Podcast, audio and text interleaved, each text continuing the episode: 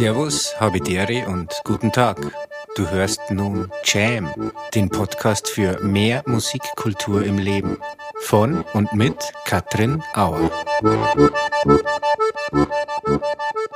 Ich begrüße euch ganz herzlich zu dieser mittlerweile zwölften Folge von Jam, dem Podcast für mehr Musik und mehr Kultur im Leben. Ja, endlich ist der Sommer da und so hoffe ich auch, dass ihr euch das jetzt ganz bequem gemacht habt, im Liegestuhl, auf dem Balkon, auf der Terrasse mit einem kühlen Getränk in der Hand und ja, mit Sonnencreme im Gesicht. Bei uns sind es nicht die kühlen Getränke, noch nicht. Bei uns ist es eher nur der Morgenkaffee oder der Morgentee, den ich schon mit meinen Gästen eingeschenkt habe. Und da begrüße ganz herzlich Lüdi und Tobi von der Filmcrew München. Schön, dass ihr heute da seid. Schön, dass ihr bei Jam seid. Herzlich willkommen. Hallo, vielen Hi. Dank, dass wir da sein dürfen. Vor kurzem haben sie stattgefunden, die Filmfestspiele in Cannes. Lüdi, du warst auch dort.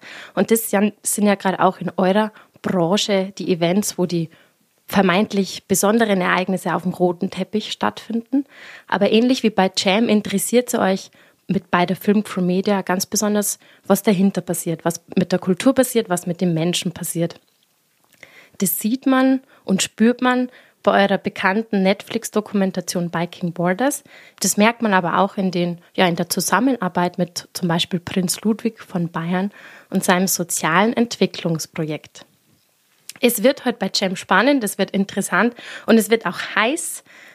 So viel ist schon verraten. Ihr könnt euch zurückerinnern, Tobi und Lüdi, an die Hitze Kenias. Und ich und die Zuhörer und Zuhörerinnen wir lehnen uns jetzt auch zurück und lassen uns in die afrikanische Hitze mitnehmen und das geht am besten mit der passenden Musik.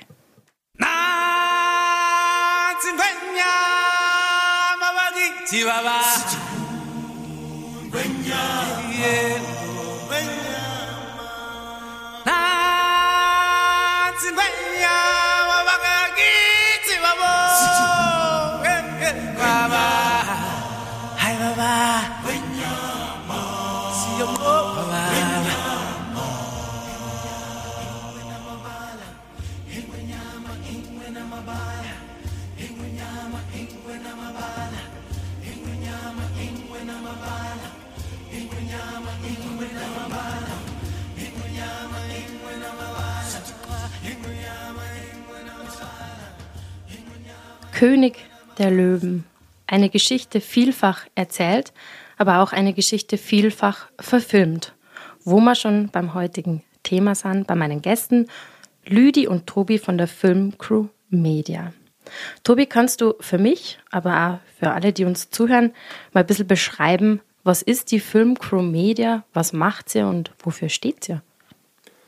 Also wir sind eine Filmproduktionsfirma, relativ klein, man kann es noch Startup nennen, glaube ich, sind wir noch jung genug dafür, ähm, sitzen eben, wie du gesagt hast, hier in München und äh, machen, ich sag mal, Bewegtbild aller Art und haben dabei eben einen Fokus auf Social Impact, nennen wir das. Also, dass quasi der Film nur nicht, nicht nur ein Film für sich ist, sondern dass da auch was Messbares nebenbei entsteht, was vielleicht in der Gesellschaft was verändert. Immer projektspezifisch, je nach, ähm, je nach dem Filmprojekt. Ein Beispiel für dieses Social Impact Projekt ist der Film Biking Borders. Wann ist dieser Film entstanden? Ähm, Biking Borders ist ich glaube, also größtenteils während der Corona-Zeit entstanden, wobei man ein bisschen immer unterscheiden muss zwischen dem Drehzeitraum, in dem Fall ähm, war das ja ein Reisezeitraum, weil das ist so eine Travel-Doku. Mhm. Und ähm, dann entsteht der Film oft auch erst im Nachhinein, also quasi im Schnitt. Mhm. Ähm, so war es bei Biking Borders, da waren wir dann 2020 äh, glaube ich, war größtenteils der Schnitt und 2021 kam der Film dann raus. Also es sind dann auch schon immer Jahre, die ins Land ziehen bei einem so einem Filmprojekt. Lüdi, kannst du uns ein bisschen erklären, um was geht es denn bei diesem Biking Borders? Filmprojekt oder eigentlich Dokumentationsprojekt? Biking Borders ist eben einen, ein Dokufilm und der Tobi hat es schon gesagt, in dem Fall sogar noch eine Travel Documentary. Also das bedeutet, wir haben jetzt im Vorhinein nicht geplant, dass dieser Film entstehen wird, uns nicht überlegt, okay, welche Inhalte sollen da passieren, wie möchten wir das umsetzen. In dem Fall war es so, dass die beiden Protagonisten, das sind der None und der Max, die ähm, kamen auf uns zu von ihrer Reise und haben uns gefragt, ob wir Lust hätten, den Film mit ihnen umzusetzen. Und grundsätzlich haben die beiden eben eine Fahrradreise von Berlin nach Peking gemacht mit dem Ziel, Schulen in Guatemala zu bauen und zu ermöglichen. Und da fragt man sich eben, wie passiert das? Und da kommt auch das Social Impact Thema von uns oder da, da haben wir uns dann gefunden. Ähm, die beiden haben die Reise gemacht, sind da die vielen Kilometer auf den Pedalen, haben die hinter sich zurückgelegt und haben diese Social Media Kampagne gemacht. Und wir haben es dann im Endeffekt die Postproduktion übernommen das heißt, eben den Film dann so, wie er ist, geschnitten, ähm, die Musik dazu komponiert, mit ihnen zusammen überlegt, ja, wie könnte diese Reise aussehen und den dann herausgebracht als Film. Mhm. Und das Tolle eben, jetzt nicht nur über die Reise wurden Spenden gesammelt, um Schulen zu bauen, sondern eben auch dadurch, dass der Film dann auf Netflix kam, war natürlich die Möglichkeit, dass ein großes Publikum den sieht und darüber wurden dann nochmal Gelder gesammelt, um noch mehr Schulen zu bauen. Mhm. Und ähm, das ist genau diese Social Impact Kampagne drumherum, die eben bei jedem Projekt von uns ein bisschen anders ausschauen kann, aber in dem Fall war das dann dieser Schulenbau. Mhm. Genau. Das heißt, die beiden sind losgefahren mit dem Radl von Berlin mit dem Ziel, durch Spendengelder aufgefordert in den Social Medien Gelder zu sammeln für dieses Schulbauprojekt. Sie sind aber noch nicht losgefahren mit dem Gedanken, dass dieser Film oder diese Dokumentation mal auf Netflix kommt. Nee, die haben uns äh, von der Reise, ich glaube, es war irgendwann vor Turkmenistan, mhm. angerufen, weil wir ihnen eben empfohlen wurden als Social Impact Filmer. Mhm. Und haben dann von der Reise hatten wir einen ganz witzigen Videocall und sie meinten, hey, wir filmen ja eh für YouTube und Insta die ganze Zeit. Mhm. Wir haben jetzt überlegt, wir könnten doch einen Film machen. Ähm, und äh, ja, entsprechend wild war das Material dann auch, uh, das quasi in eine dramaturgische Form zu gießen. Okay. Äh, Hut ab an unseren Editor Felix an der Stelle. Also mhm. das war schon, äh, schon ja, eine Challenge, dann im Nachhinein sozusagen einen Film draus mhm. zu machen. Das eine ist das Inhaltliche, was ich mir jetzt gerade denke, die filmen das ja wahrscheinlich, wie man das heutzutage macht, auf so einer Reise mit dem Handy, mit dem Smartphone, vielleicht nur mit ähm, einer kleinen Spiegelreflexkamera. Reicht es, um sozusagen diese Qualität dann vielleicht sogar mal auf eine Leinwand zu bringen? Also ich würde sagen, auf jeden Fall. Okay. Also ich bin der festen Überzeugung, dass jedes äh, Smartphone oder jede GoPro reicht, um mhm. Kino zu ah, machen. Okay. Heutzutage, weil einfach der Inhalt überzeugt. Also man sieht es ja an Plattformen wie YouTube die Leute, das ist wurscht, was das für eine Qualität ist. Mhm. Es kommt halt auf die Geschichte im Prinzip an oder eben den Inhalt, die Leute vor der Kamera. Ähm, und dann würde ich sagen, technisch ist da heutzutage echt mit jeder, mit jeder Actioncam und jedem Smartphone kann man eigentlich für die große Leinwand Bilder machen natürlich vor allem für dieses Format. Also ich mhm. glaube, da hängt auch ein bisschen dann davon ab, welches Format man wählt oder mhm. transportieren möchte. Und in dem Fall ging es ja wirklich auch die beiden kennenzulernen und sie auf der Reise zu begleiten und auch die verschiedenen Kulturen kennenzulernen, die sie einfach ähm, genau durch, durchlebt und denen sie begegnet sind. Und da gibt es dann, glaube ich, auch nichts. Das ist auch dann eine Nahbarkeit, die man dadurch halt wahrnimmt. Wenn mhm. die jetzt mit einer riesen Kamera ankommen würden, dann wäre es auch gar nicht so schön, weil man eben nicht den Kontakt zu den Leuten überhaupt so herstellen könnte. Ich habe mir die Dokumentation natürlich auch sehr gern angeschaut und ich war richtig gefesselt und gebannt. Es war wahnsinnig kurzweilig. Wie schafft man das? Tobi, du hast das gerade schon ein bisschen erwähnt dass man in so, so Material, das man sammelt auf so einer Reise mit dem Radl, wirklich so eine Dramaturgie reinpackt. Habt ihr denen dann kurz vor Turkmenistan bei der Reise gesagt, ihr braucht unbedingt Material, wo, wo Menschen aus dem Land, auf, also auf den, auf den Bildern sind, auf dem Material oder wie, wie habt ihr denen Tipps gegeben? Also wir haben dann schon äh, Tipps gegeben, insofern, dass wir aber eher gesagt haben, guckt mal, dass ihr eine Szene aus mehreren Winkeln filmt oder guckt mal, dass ihr auch O-Töne, also On-Camera-Töne von Menschen habt, dass wir nicht alles im Nachhinein erzählen müssen. Und äh, dann ist es aber wie ein riesiges Puzzle, Mhm. In dem Fall ist es natürlich dankbar, weil es war relativ schnell klar, okay, wir können es nur chronologisch erzählen. Berlin ist der Start, Peking ist das Ende, beziehungsweise Guatemala ist das Ende. Spoiler. Ähm, aber ähm, es war klar, es wird chronologisch erzählt. Und dann hilft, äh, gibt es ja so einen kleinen Trick des Voice-Overs, dass man natürlich mit einer Erzählerstimme auch viel auf einer Audioebene transportieren kann, was vielleicht nicht gefilmt wurde. Mhm. Und uns fällt es aber, also unseren Sehgewohnheiten heutzutage fällt es natürlich gar nicht so auf, wenn mir manche Infos einfach nur erzählt werden, weil da ist halt das schöne Film audiovisuelles Medium. Mhm. Kann man sich sowohl Bild als auch Audio bedienen und so kann man das, wie sagt man so schön, ein bisschen zusammenkleistern über ein gutes Voice-Over.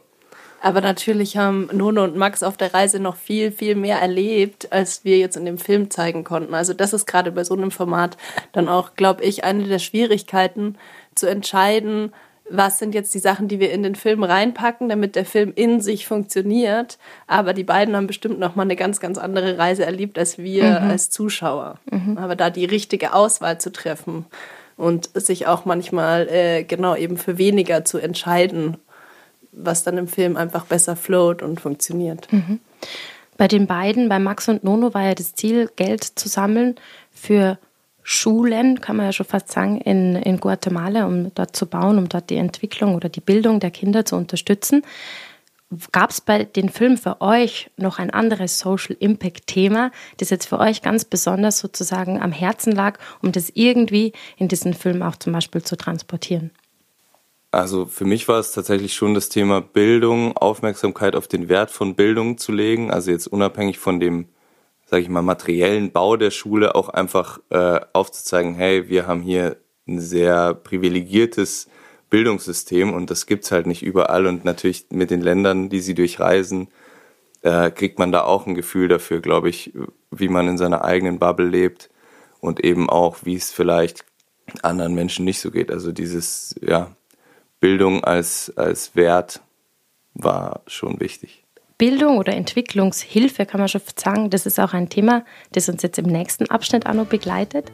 Was ihr mit dem Hause Wittelsbach zu tun habt, mit dieser Entwicklungshilfe, das wird sie uns auch gleich erzählen. Zuvor hören wir aber nochmal Musik und zwar den Titel Kikuyo.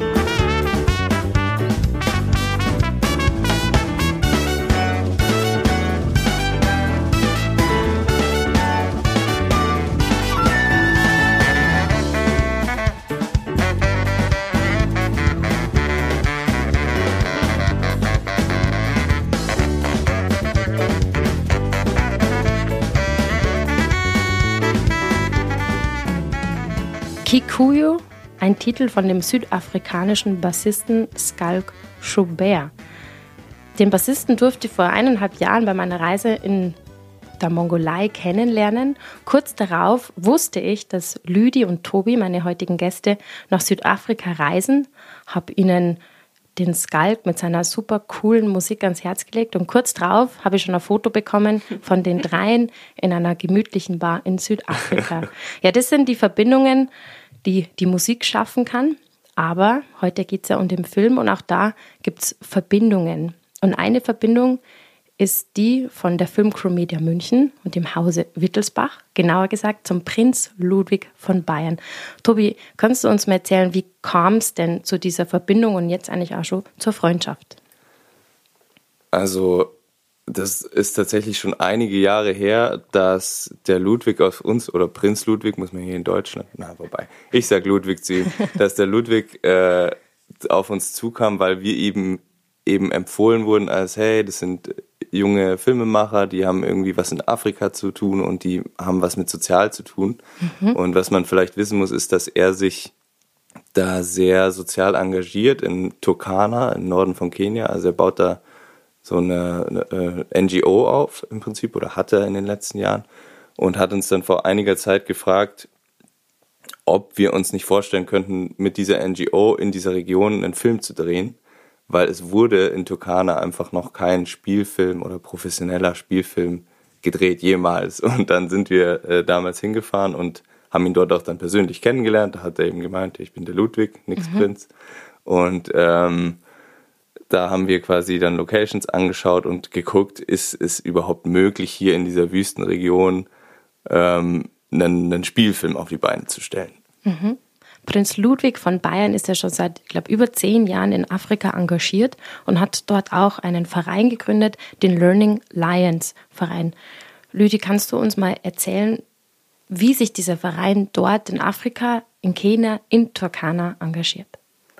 Ja, die Learning Lines, das ist eben eine Organisation. So lernende Löwen, genau. Genau, die lernenden Löwen. Die ist, äh, das ist dort eine Organisation, die sich dafür einsetzt, dass junge Erwachsene ähm, digitale Skills erlernen. Und Hintergrund dazu, vielleicht kann man da ganz kurz auf, aufholen, ist das eben, dass, dass ähm, das das Turkana, also Turkana County, das ist sozusagen ein, ein Bundesland, also das Gebiet, die Region dort, ähm, ist ein sehr wüstiges Gelände, sage ich jetzt mal. Das haben wir dann eben auch selbst ähm, kennenlernen dürfen. Und generell die Tradition beruht eigentlich auf dem Vieh. Also die, die Tiere sind dort im Endeffekt so ganz zentral. Die mhm. Turkana People ähm, genau sind Viehhirten Mhm. Äh, weiß gar nicht, wie man das jetzt sonst besser formulieren kann. Mhm. Und ähm, das heißt, eigentlich jetzt so in den moderneren Zeiten, natürlich äh, ist es da auch schwierig, jetzt nur auf dem Viehhandel Jobs zu finden. Und die junge Generation hat natürlich auch irgendwie Interesse, da vielleicht ähm, andere Bereiche zu erkunden. Und da möchte eben genau die NGO ansetzen und bringt den Jugendlichen vor Ort nach der Schule digitale Skills bei. Das heißt eben zum Beispiel Coding von Webseiten oder Webdesign von Webseiten, genau, und macht da ein Programm, wo die Studenten, Studierenden hin können und erstmal so eine kleine Basisausbildung über, das geht über sechs bis zehn Wochen, können sie erstmal so eine grundsätzliche Basisausbildung machen und sich dann im Endeffekt noch spezialisieren in die Richtungen, in die sie gehen. Und da kam dann auch nochmal eben diese Verknüpfung mit uns her, dass wir natürlich auch in dem digitalen Feld arbeiten, natürlich mhm. mit Videografie und Film, nochmal ein bisschen anderer Bereich, aber das auch was ist, wo sie dort einfach noch sich fokussieren möchten und den Jugendlichen, die dann ganz, ganz großes Interesse haben, eben auch, was super zu dem Podcast passt, im Musikbereich, Musikvideos, eben aber auch Film selbst, Storytelling. Da merkt man, dass eine ganz, ganz große Kreativität da ist. Und da möchte die NGO ansetzen und ermöglichen, dass die jungen Erwachsenen diese Skills erhalten und dann auch remote, international, global arbeiten können. Mhm. Ein tolles Projekt. Ihr habt es dieses Jahr dann live gesehen. Er war ein Vierteljahr in Kenia, genauer gesagt in der Region Turkana. Ihr habt jetzt einen Film gedreht oder ging es um viel mehr eigentlich?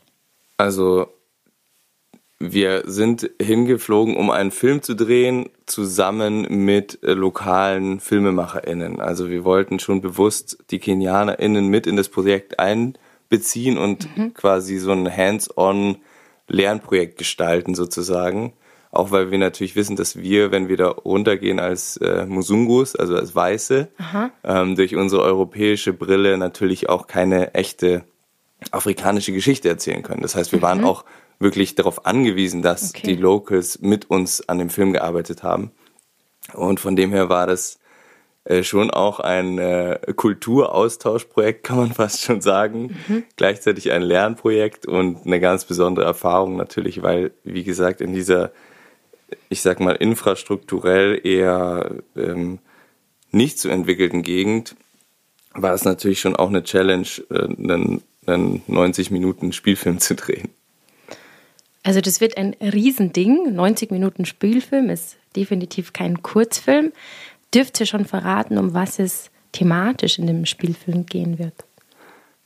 Es geht um ein Mädchen, Naui heißt sie im Film, die sich ihrer Zwangsheirat widersetzt. Ähm, das Ganze beruht auf einer, ja, auf wahren Begebenheiten von einer kenianischen Autorin, mhm. die ähm, eine Geschichte geschrieben hat, eben wie sich ein Mädchen versucht, gegen ihr traditionelles Umfeld und gegen die Männer vor allem in dieser in diesem traditionellen Konstrukt durchzusetzen, wie sie versucht, ihre Familie zu überzeugen, wie sie wegläuft von zu Hause, ähm, eben alles tut, um der Heirat mit einem älteren Mann zu entgehen. Ähm, das Ganze beruht, wie gesagt, auf den echten Begebenheiten da unten, also okay. Child Marriage oder Early Marriage ist tatsächlich. Das ist total verbreitet in Turkana. Es, es ist in den ländlichen Gebieten Kenias oder ich würde fast sagen Ostafrikas ist es tatsächlich noch ein Thema, was wir jetzt nicht so auf dem Schirm haben. Okay. Ähm, mit einer relativ hohen Dunkelziffer natürlich auch, weil das sind halt wirklich dann Villages, wo die Mädchen halt ähm, im Prinzip verkauft werden für, für Vieh oder mhm. für irgendeinen Brautpreis. Mhm. Und äh, ja, das ist natürlich ein Thema, wo wir auch davor auch, wie gesagt, gar nicht so drauf aufmerksam waren und wo wir jetzt gesagt haben, okay, das, da, darüber sollte man schon ähm, aufklären oder eine Geschichte erzählen. Aber dieses Thema der Child Marriage, das ist dort unten ein kulturelles Thema. Ist es legal oder ist es illegal? Also es ist illegal. Der, es ist offiziell illegal, ah. es gibt Gesetze mhm. dagegen. Ähm, es wird auch verfolgt. Es gibt vom Government sogenannte Child Protection Offices, ähm, wo sich die Leute dann oder die Betroffenen dran wenden können. Mhm. Es ist aber eben, wie gesagt, schwierig zu kontrollieren. Ähm, und die Turkana People, da hatten wir auch ein interessantes Gespräch mit einem Professoren an der Uni, der auch da Bücher über die Kultur geschrieben hat, sehr aufgeklärter Mensch, der aber auch gesagt hat, naja, Leute, wir leben hier seit tausenden Jahren so, das ist unser, unsere Art zu leben. Also mhm. so schweißen wir Familien zusammen, indem die eine Familie die Tochter der anderen, so erhalten wir unseren Reichtum, weil im Prinzip die, das Vieh ist wie eine Währung und so zirkuliert mhm. das quasi von Familie zu Familie. Ist im Prinzip ein kapitalistisches System, nur dass eben die, die Mädchen in dem Fall mhm, die Güter die, sind, die sind. Was natürlich aus unserem Wertekompass nicht klar geht. Mhm. Ähm, aber gleichzeitig ist die Rechtfertigung dieser Leute, naja, aber ihr sagt, ein Mädchen ist ab 18 Jahren bereit zu heiraten, mhm. aber woher kommt diese Zahl? Weil biologisch gesehen kann ich dir sagen, mhm. ist vielleicht das eine Mädchen ab 14 schon äh, mhm. geschlechtsreif. Mhm. Und dann ist es auch, ehrlich gesagt, äh, klar, ich bin nicht für Kindesheirat, aber es ja. ist schwer zu argumentieren, wo kommt mhm. diese Zahl her? Warum machen wir das richtig und warum machen die Turkaner das in Anführungsstrichen falsch? Ähm, es ist ein sehr, sehr komplexes Thema. Wie war das dann für die, ich sage jetzt mal, teilhabenden Protagonisten und Protagonistinnen vor Ort? Ihr habt ja lokale oder zumindest aus Namibia, aus Kenia stammende Schauspieler und Schauspielerinnen mit dabei gehabt. Wie war das für die, da jetzt bei so einem Projekt mit dabei zu sein? Waren die da ein bisschen mit sich, ich sage jetzt mal, zerrissen? Das war tatsächlich sehr interessant, weil wir eben ein ganz ähm, bunt gemischtes Team waren. Und natürlich für die, äh, sag mal, es waren jetzt zehn Deutsche im Endeffekt mit vor Ort, bei dem Team teilweise ja bis zu 30 und 40 Personen, weil wir eben auch immer durch dieses Lernprojekt bei den Positionen mehrere Lernende im Endeffekt dabei hatten. Und dann waren eben jetzt einige aus Nairobi, also schon KenianerInnen, mhm aber natürlich aus der Großstadt, aus der Hauptstadt, also schon ähm, einfach ein ganz anderes Umfeld. Und wir hatten eben viele Personen aus äh, von vor Ort aus Turkana dabei. Aber auch da muss man ganz stark sagen, dass es einen Unterschied gibt, ob dort, wo wir gedreht haben, wo dieser Campus von den Learning Lines angesetzt ist, das ist eben wirklich noch dörflicher. Auch dort gibt es dann im Endeffekt die Hauptstadt von Turkana, Lotwa. Da ist es dann auch schon wieder anders. Mhm. Und so ähm, war auch die Wahrnehmung von diesem The Thema in dem Team. Zum Beispiel in Kenia gibt es super viele verschiedene Stämme und jeder Stamm agiert sozusagen anders und hat seine eigenen Traditionen. Und ich sag mal, in Nairobi treffen die alle aufeinander, da sieht das Leben nochmal anders aus. In Turkana sind die Turkana People natürlich sehr verwurzelt und verankert. Da ist eben Child Marriage verankert in der Tradition. Da hatten wir Teammitglieder dabei und das ist schon aufeinander getroffen, aber alle hatten vorher das Drehbuch gelesen und alle mhm. wussten, dass wir einen Film zu diesem Thema machen. Okay. Demnach gab es da jetzt keine Konflikte, Aber wir hatten eben auch die Local-Studierenden dabei, die so aufgewachsen sind.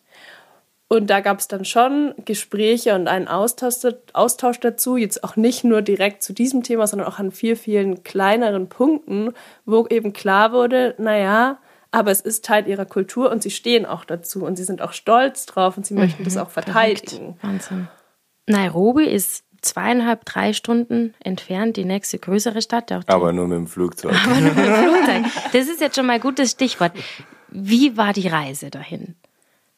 Also um diesen Learning Lions Campus zu erreichen, kann man ab München nach Nairobi fliegen, mhm. ähm, fliegt dann dort von einem lokalen Flughafen mit so kleineren Propellermaschinen nach Norden, so zwei Stunden. Mit dem Auto wären es eher zwei Tage, ah, wow. die man da fährt. Okay. Ähm, landet dann in Lotwa, heißt die Stadt, Lydia hat es schon erwähnt, mhm. und fährt dann noch mit einem Auto sozusagen erst auf einer geteerten Straße und dann halt auf ungeteerten Straßen nochmal so eineinhalb Stunden, zwei Stunden weiter nach Norden. Mhm. Also Richtung Grenze Südsudan ist es quasi schon. Ähm, genau. Also so kommt man dahin und so sind auch wir dahin gekommen. Und wir hatten tatsächlich schon einiges an, also jeder hatte ein privates Gepäckstück und aber auch eine Lampe oder so mhm. dabei. Also Equipment, ein technisches ja. Gepäckstück, mhm. sodass wir wussten, dass wir auch ohne unsere Fracht, also wir hatten noch Equipment auf zwei Paletten hingeschickt, dass wir auch ohne diese Paletten zur Not drehen können. Und es war auch tatsächlich weise Voraussicht, weil natürlich ist es genauso passiert und die Paletten waren natürlich nicht ab Anfang des Drehs da, sondern sind im Zoll gesteckt für einen ah. Monat. Und dann ah, haben wir erstmal eher so aus der Hüfte gedreht. Lüdi, das war ja viel deine Aufgabe im Vorfeld als Pro Produktionsleitung, nennt man das. Wann hat deine Planung begonnen und was waren so Höhepunkte, wo du dir zwischendurch denkst und gedacht hast, wie soll das jemals klappen? Ja, das hat natürlich ganz, ganz äh, weit im Vorhinein angefangen. Oder ich meine, in dem Fall tatsächlich ist es ja so, man schafft dann vorher äh, Kontakte. Ich meine, da, das hat der Tobi vorhin auch schon kurz erwähnt, gehört vieles dazu. Wir waren im Oktober äh, dann schon einmal dort, um eben auch mit den Studierenden an dem Drehbuch zu arbeiten und ich parallel zu äh, Kevin und Tobi, die zusammen dann mit äh, denen das Drehbuch geschrieben haben, ähm, vor Ort, um Locations zu scouten, um schon mal äh, also die, die Orte zu finden, an denen wir drehen können, mhm. die auch der Geschichte entsprechen dann auch da mit den Personen in Kontakt zu treten und zu sagen, dürfen wir überhaupt bei euch drehen? Dann geht es darum, da musst du Drehgenehmigungen, Drehgenehmigungen organisieren. Dann eben zu gucken, ja, wer sind unsere SchauspielerInnen? Da haben wir, wie ich vorhin schon kurz gesagt habe, aus Nairobi ähm, Leute dabei gehabt, aber auch viele Rollen, wie eben zum Beispiel das Mädchen und auch es gibt noch einen Bruder in der Geschichte von dem Mädchen. Da haben wir Kinder vor Ort in den Schulen gecastet. Das heißt, ich bin in verschiedene Schulen gefahren, habe mir die angeguckt und äh, Kindercastings hm. gemacht um da eben die richtigen Personen zu finden. Also da gehören einfach ganz, ganz viele Schritte mit dazu, die man gar nicht so auf dem Schirm hat, natürlich dann auch das Team zusammenstellen. Wir wollten ja dann auch vor Ort Studierende finden, die Interesse haben, die lernen wollen, die aber oder auch andere FilmemacherInnen, die schon ähm, Lust haben, bei dem Projekt dabei zu sein. Genau, also da gehört einfach viel dazu und das hat im Endeffekt mm, äh, ein Dreivierteljahr bis Jahr vor dem letztendlichen Dreh dann schon angefangen. Und ähm, teilweise kann man da vieles natürlich aus Deutschland machen, aber es ist dann eben für manche Sachen, wie zum Beispiel die Location-Findung, dann schon wichtig, auch nochmal äh, vor Ort zu sein und ähm, dann ist natürlich das Wichtige, bis man dann, es ist auch nicht so einfach, dass man sagt, ja, okay, und jetzt drehen wir, sondern im Endeffekt gehört ja vieles dazu, um dann wirklich den Schritt zu gehen und sagen zu können, okay, jetzt ist alles soweit vorbereitet, jetzt können wir mhm. wirklich mit einem Team dorthin und können dieses ganze große Abenteuer umsetzen. Also wir sind jetzt vor Ort, wir haben mit euch die Reise gemacht. Zuerst ins Flugzeug, dann geteerte Straßen, dann Offroad-Straßen und Zwischenfälle, die vielleicht sonst noch passieren, bis dorthin. Jetzt sind wir da. Wie schaut es da jetzt aus? Der Campus, glaube ich, stand schon, den Prinz Ludwig in den letzten zehn Jahren aufgebaut hat. Gab es komfortable Hotels, gab es fließend Wasser? Wie, wie können wir uns das vorstellen? Ja, fünf Sterne plus, auf jeden Fall. Ähm, also es war tatsächlich so, der Campus stand, aber unsere Häuser, wo wir wohnen sollten, standen noch nicht.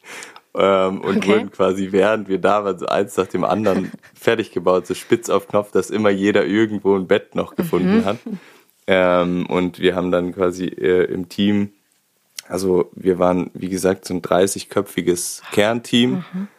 Ähm, Mit ähm, ohne, Schauspieler. ohne SchauspielerInnen. Okay. Also eigentlich eher immer so 40 Leute unterwegs ähm, und haben da auf dem Campus gewohnt, äh, in so Häusern, die, die eigentlich dadurch, dass sie neu gebaut waren, ganz komfortabel, also einfach, aber es gab eine Toilette und ein Bett mhm. und mehr hat, zu mehr hat man eh nicht Zeit gehabt, weil man musste mhm. ja drehen. Ähm, und sind dann da eben zu 40 immer zu den jeweiligen Locations gefahren. Wir wussten, dass viel von dem Film in, in dem Zuhause der Familie spielt. Also im Drehbuch heißt das Homestead. Im Prinzip äh, ein, ja, ein von einem umzäuntes kleines Dörfchen mit so Strohhütten. Manjatas mhm. heißen die dort, mhm. Stroh- und Blechhütten. Ähm, also die traditionelle Bauweise.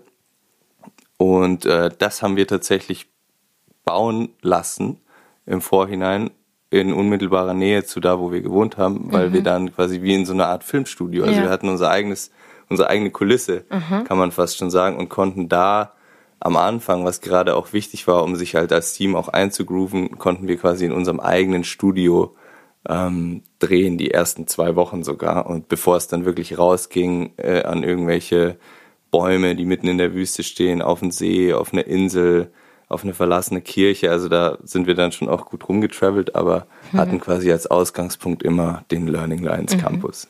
Und Lüde, gab es dann Herausforderungen vor Ort, sei es jetzt einfach mit den Gegebenheiten als auch kulturelle? Ja, ich würde sagen, da gab es ganz, ganz viele Herausforderungen. Also ähm, das, das sind die einfachsten Dinge, die einem jetzt vielleicht gar nicht so im Kopf sind. Aber hier, wenn wir einen Film drehen, dann muss ich mir nicht Gedanken machen, wo kriege ich Trinkwasser her. Ich meine, wir können hier in Deutschland glücklicherweise einfach den Wasserhahn aufdrehen und das Wasser trinken. Und dort, wie gesagt, ist alles einfach eher trocken und wüstig. Also es gibt dann auch die Regenzeiten, aber erstmal so um die 40 Grad. Und dann versorgt mal so ein 40-köpfiges Team und du drehst gerade eine Außenlocation irgendwo auch in der Wüste. Und dann waren das schon, das alleine zum Beispiel eine der großen Herausforderungen, jeden Tag genügend Wasser dorthin zu transportieren, dass das Team und die SchauspielerInnen versorgt sind. Aber das Wasser ist per se vor Ort oder muss das jetzt immer aus den größeren Städten in Flaschen hertransportiert werden. Also da haben wir auch das Glück gehabt, dass eben an diesem Learning Line Campus ist fließendes Wasser. Das ist auch Trinkwasser. Das ist auch ein Grund, warum dieser Campus dort aufgebaut wurde, weil ähm, tatsächlich drumherum die Leute sich Wasser aus den Brunnen holen. Also so wie man das irgendwie noch im Kopf hat. Mhm dass die äh, gehen Kinder und Erwachsene morgens mit dem mit der Jerrycan heißt es, also ein großer Kanister, zum Wasserloch oder Wasserbrunnen, den sie sich im Endeffekt gebuddelt haben und füllen sich dort das Wasser ab, um dann tagsüber versorgt zu sein. Und das wäre für uns äh, schwierig geworden logistisch und deswegen sind wir sehr dankbar, dass wir am Campus tatsächlich fließendes Wasser hatten, aber wir mussten dann im Endeffekt auch uns das halt jeden Morgen und Abend das Catering-Team abfüllen, um dann da diese großen Massen in 20 Liter Kanistern im Endeffekt ans Set zu bringen. Mhm. Und dann äh, dreht man da bei 40 Grad in der Trockenzeit, ist das so die Normaltemperatur, bis zu 40 Grad. Glücklicherweise für uns eine nicht so humide Lufthitze, genau, sondern eine trockene Hitze. Ähm, da kann man sich dann irgendwie leichter dran gewöhnen und es zerfließt dich die ganze mhm. Zeit, aber trotzdem muss man da eben dann genügend Wasser ran schaffen. Man muss nie pinkeln. Es ist verrückt. Wirklich? Ja. Trinkt sechs Liter, nie aufs Klo. Was auch gut war, weil die Sanitäranlagen waren auch nicht immer gegeben wurde. Ja, genau. Das ist eben schon diese einfach diese Grundbedürfnisse vor Ort, wo unser Team schon auch viel mit mitgemacht hat und mitmachen musste. Mhm weil es eben auch nicht wie vielleicht jetzt andere größere Filmprojekte, wo die, das Budget riesengroß ist und man sich dann eben da einen Toilettenwagen hinstellt oder ähm, die Catering-Firma sich um das Essen kümmert. So ein Projekt war es eben nicht. Mhm. Und das fühlt sich auch falsch an, wenn man irgendwie in so einem also für diesen Social Impact da dann den, das Film, den Film dreht und vor allem ist die Infrastruktur einfach auch vor Ort nicht vorhanden. Also wie gesagt, das wäre jetzt auch nicht möglich gewesen, da ähm, einen Toilettenwagen hinzustellen. Spannende Sachen, mit denen ihr euch schon dieses Jahr beschäftigt habt. Ich freue mich schon sehr auf den Film, sind aber noch nicht ganz fertig mit dem Thema. Jetzt brauchen wir mal ein bisschen Abkühlung bei all dieser turkanischen Hitze. Und ihr werdet uns gleich erzählen, wer da für uns singt. Adia, Adia, Mago. Adia, Adia, Mago. Kadema, Janiga, Mago. Nigayani, Ngagita, Mago. Nigamdi, Aguran, Mago. Yeken, Aya, Ngorien, Mago. Yeken, Aya, Ngorien, Mago. Waijakoy, Waijakoy, Mago. Waijakoy, Waijakoy, Mago. Kadema, Janiga, Mago. Nigamdi, jaguran mago. Digabudi jangamu mago. Yeken aya. Ngorien. Mago. Yeken aya. Ngorien. Mago. Adia adia mago. Adia adia mago. Adema janiga mago. Digamdi jaguran mago digayani jangagita mago yeken aya ngorien mago yeken aya ngorien mago Woitjakoi. Aya. Woitjakoi. Mago. Woitjakoi. Aya. Woitjakoi. Mago. Kadema. Aya. Atia heißt das Lied, das wir gerade gehört haben. Lüdi oder Tobi, einer von euch zwei, ihr wisst ein bisschen mehr über dieses Lied.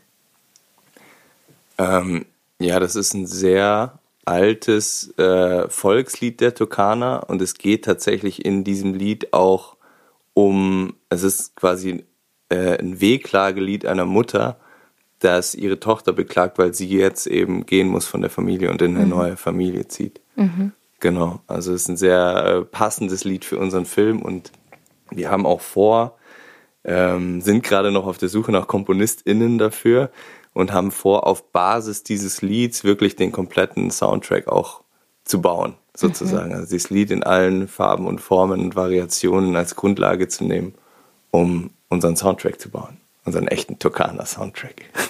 Es waren ja viele Kinder und Jugendliche bei dem Film damit beteiligt. War das besonders, mit äh, so jungen Menschen zusammenzuarbeiten?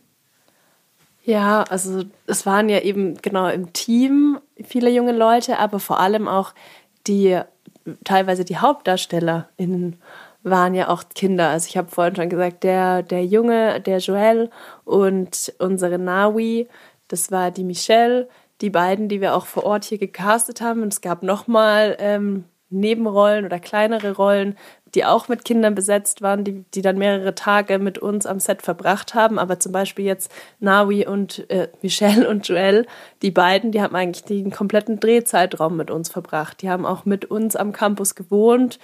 Normalerweise wohnen sie sonst in Lotwa also in der Stadt. Und das ist dann schon einfach auch nochmal was Besonderes, gerade natürlich, wenn es auch um das Thema geht. Also für die beiden war dieser Film auch eine ganz, ganz andere Welt und eine ganz mhm. andere Erfahrung.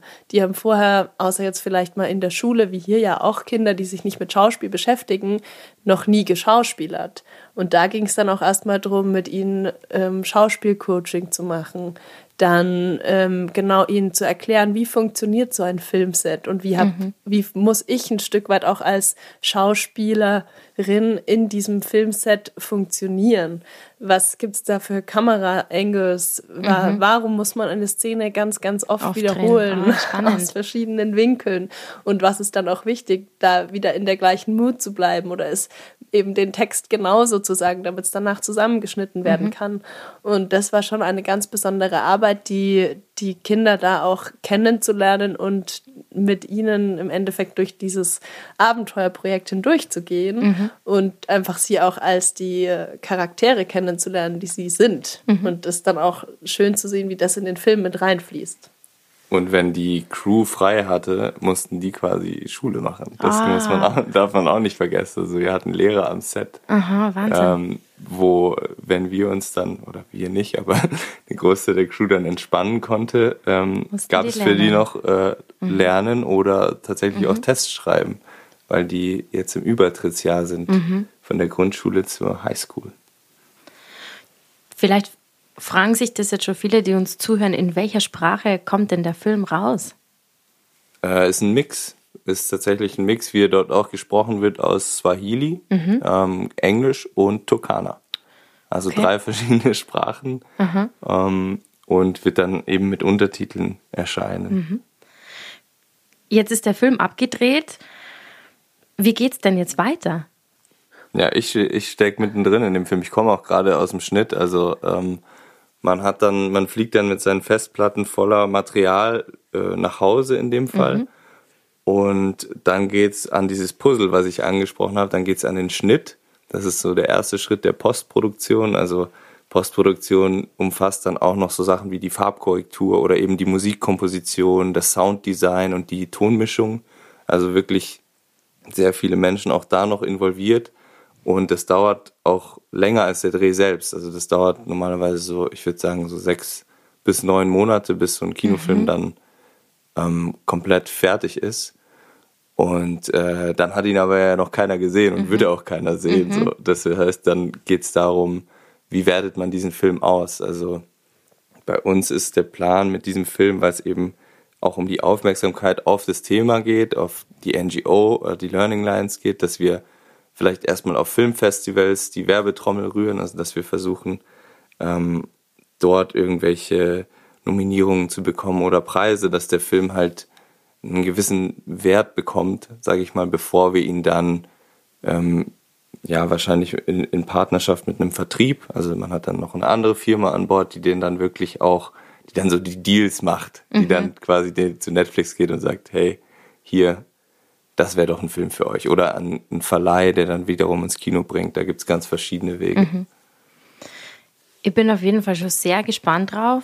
Einerseits, auf der anderen Seite kann ich mir vorstellen, dass sie die ein oder andere Träne, ja, dass die ein oder andere Träne fließen wird. Einen Trailer kann man ja schon anschauen auf eurer Website. Wenn ihr ja sonst Lust habt, ähm, ein paar Fotos zu sehen über diesen Dreh, ihr seid bestimmt auf Instagram vertreten. Wie heißt denn euer Instagram? Filmcrew.media. Filmcrew.media, schaut vorbei, da findet ihr viele Fotos von dem vergangenen ähm, Dreh, dass man mal einen Blick hinter die Kulissen erblicken kann.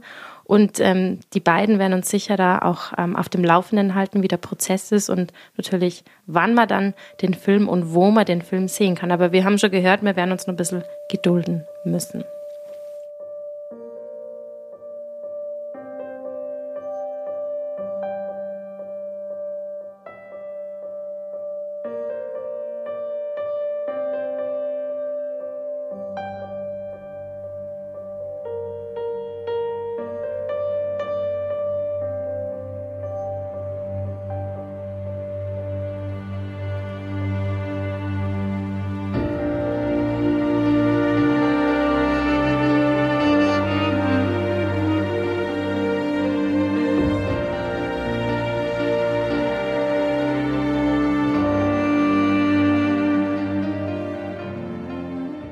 Abschluss haben wir noch mal einen Titel gehört aus dem Soundtrack von der Wüstenblume. Ein Film, der mich, also ich glaube, junges Mädchen war, sehr geprägt hat. Da kam ja auch mit Tränen aus den Kinos. Passte einfach zu unserer heutigen Thematik, zu Film, zu dem großen Thema Social Impact und auch dem ja, afrikanische Kultur, wenn man das jetzt mal ganz plakativ, ich als Europäerin so benennen darf.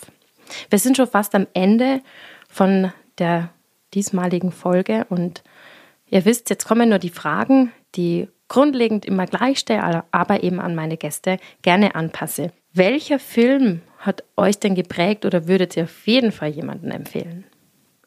Also der beste Film, den ich seit langem gesehen habe, ist Everything Everywhere All at Once, der jetzt auch den Oscar gewonnen hat. Und normalerweise bin ich mir nicht so einig mit den Oscar-Gewinnern, okay. weil ich mir immer denke, okay, irgendwie arzi, aber der Film ist echt krass gut, also ist krass seltsam und mhm. ganz anders als jeder andere Film, ähm, aber hat unter seiner trashigen und comedyhaften Aufmachung halt ein sehr, sehr philosophisches Thema und es steckt so viel drin und so viel Liebe zum Detail drin, mhm. dass ich sagen würde, das ist ein, also ein Film des Jahrzehnts mhm. äh, für mich auf jeden Fall.